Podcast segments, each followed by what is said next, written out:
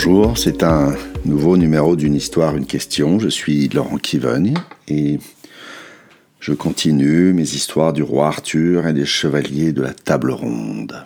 Et nous voici le jour de la Pentecôte. La Pentecôte qui tombe dimanche prochain. Euh,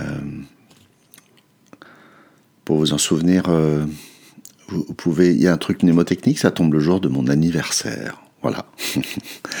dimanche prochain. Donc, euh, c'est le jour de la Pentecôte. Revenons à Arthur, à la cour d'Arthur, à Camelot.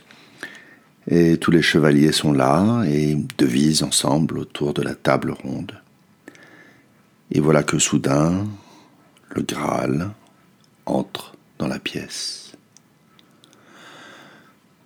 Ils surent que c'était le Graal, euh, non parce qu'ils le virent ou le reconnurent, car il était recouvert d'un voile, et d'ailleurs on ne voyait pas qui le portait non plus. Ils le surent plutôt dans leur cœur, et aussi parce que sa présence leur était manifeste.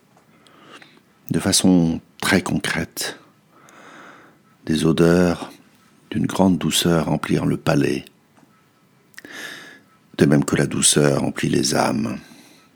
Ils étaient tous là, stupéfiés, muets, se regardant les uns les autres et regardant cette présence voilée, étrange. Et le Graal fit le tour de la table et a chacun servi la nourriture qu'il souhaitait. Une nourriture merveilleuse comme de la manne céleste. Et puis, dans ce silence qui s'était fait, il disparut sans que personne ne sût où il était parti ni comment il était parti. Peu à peu, les chevaliers euh, se remirent à parler ensemble, à sortir du silence et de cet émerveillement qui les avait saisis. Et je crois que c'est Gauvin, le chevalier Gauvin, qui le premier se leva et fit le serment de dévouer désormais sa vie à la quête, à retrouver ce Graal et cette présence si merveilleuse qu'il n'avait pas vu, qu'il n'avait pas pu voir dans toute sa splendeur ce jour-là.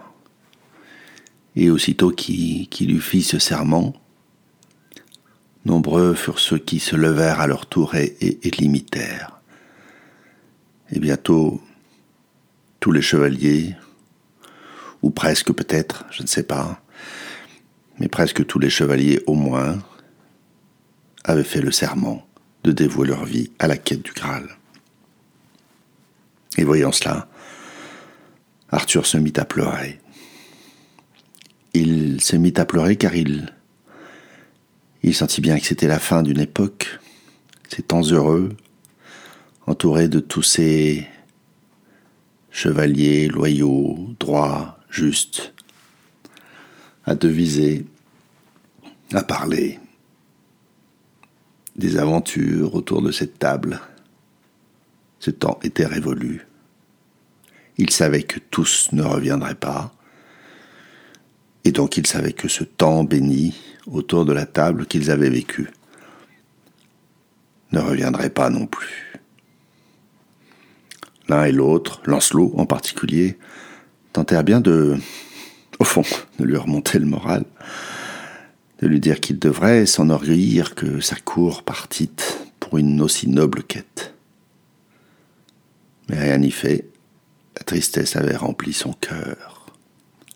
Et c'était le début de la quête du Graal. Voilà, c'est la fin de, cette histoire. J'avais loupé ça jusqu'à présent, je viens d'apprendre cette histoire, euh, comment tout ça a commencé au fond. Cette façon merveilleuse et très chrétienne. la fin de l'histoire la fin du Graal, de la légende du Graal est, très chrétienne, contrairement à son départ, où le Graal d'ailleurs n'est pas forcément ce vase qui a recueilli le sang du Christ, mais parfois tout autre chose. Euh, le Graal est ce que chacun veut bien en faire.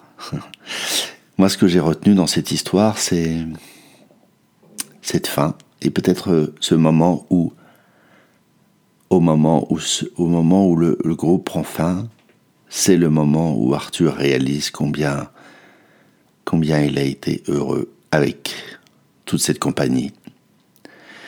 Et moi, je fais le parallèle avec les groupes euh, quand on, nous vivons parfois des expériences euh, profondes des grands moments de partage et d'intimité. Et souvent, les groupes euh, rechignent à se séparer et se disent c'est pas grave, on va se revoir. et moi, je leur dis que non, on ne va pas se revoir. Bien sûr, les uns et les autres vont se croiser à nouveau, mais ce groupe-là, tel qu'il est, est terminé. Il ne se reformera plus jamais. Quelqu'un m'avait dit un jour, je ne fais jamais, je ne me dis jamais que je vais me revoir, qu'on va se revoir parce que ça donne de l'intensité à mes rencontres. Et au fond, c'est ça la question. Au moment où nous retrouvons du comme avant, comme autrefois, qui bien sûr n'est pas tout à fait le même. Euh, je me demande s'il faut que les expériences cessent pour que nous commencions à les apprécier. Alors juste valeur, en tout cas je me pose cette question pour moi-même. Est-ce que moi aussi j'ai besoin que les choses se terminent pour en saisir la valeur Voilà, c'est la fin de ce numéro.